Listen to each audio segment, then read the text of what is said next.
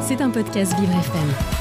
Hier, entreprises et chercheurs d'emploi étaient conviés au Job Dating Culture Handicap, organisé par la mission Handicap Spectacle à l'Opéra National de Paris-Bastille. L'occasion de rencontrer les acteurs du milieu et de se confronter aux réalités de l'embauche des personnes en situation de handicap dans un secteur si spécifique. Bonjour Fabien. Bonjour Dominique. Pour l'occasion, de nombreux organismes d'insertion pour les personnes en situation de handicap sont venus proposer leur aide.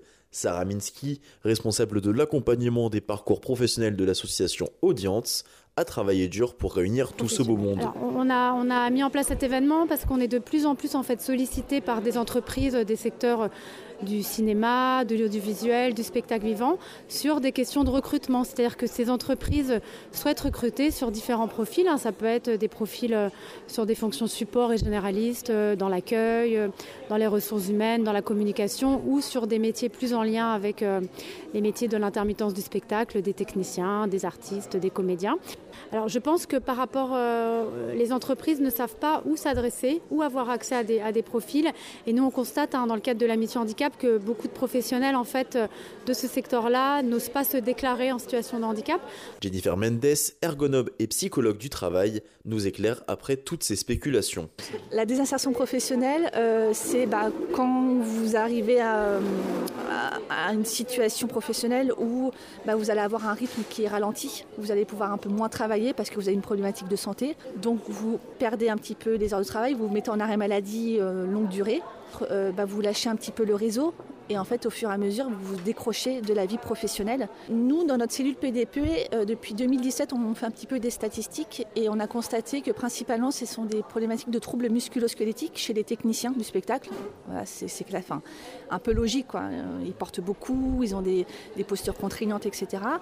Et petit à petit, il y a les troubles psy, les burn-out, euh, les, troubles psy un peu psychiques, voilà, peu plus grave, qui commence à être un peu plus révélé également euh, chez. Alors là, on, touche un peu plus la partie euh, comédien, enfin pas comédien, mais artistique.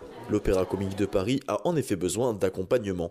En termes d'accessibilité, on est très bien dans l'accueil du public, de personnes en situation de handicap. Pour l'emploi euh, de personnes en, situation de handicap, on, on, a un peu plus de difficultés, d'où ma présence. Il y a une question de, de, moyens. Après, on peut toujours trouver des idées avec peu de moyens. Mais oui, je pense qu'on est aussi un peu sous-staffé. On n'a personne qui est référente dans ces sujets-là. Moi, j'essaye de le faire à mon niveau, mais, mais oui, je pense que je suis pas assez euh, accompagné. Je pense que nous, euh, le but, c'est d'avoir déjà des candidatures, de commencer par un poste euh, et voir si nous, on a les conditions, parce qu'entre ce qu'il y a sur le papier et la pratique, c'est souvent sur la pratique qu'on se rend compte des contraintes liées au métier.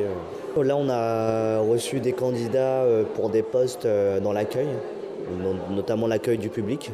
Donc je pense que c'est des postes qu'on peut nous euh, euh, pourvoir et des candidats qu'on peut recontacter.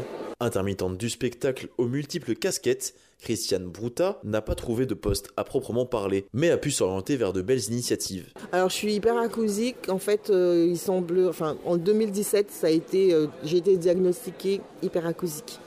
Et, et en fait j'ai une hypersensibilité, donc euh, du toucher, de, la vue et puis des oreilles.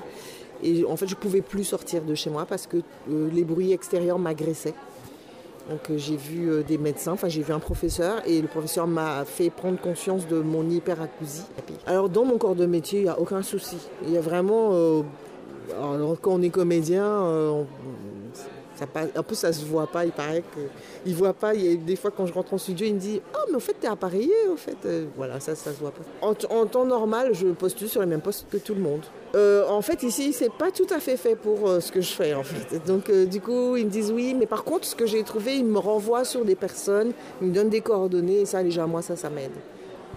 Ils m'envoient vers des, des structures qui peuvent m'accompagner. C'était un podcast Vivre FM. Si vous avez apprécié ce programme, n'hésitez pas à vous abonner.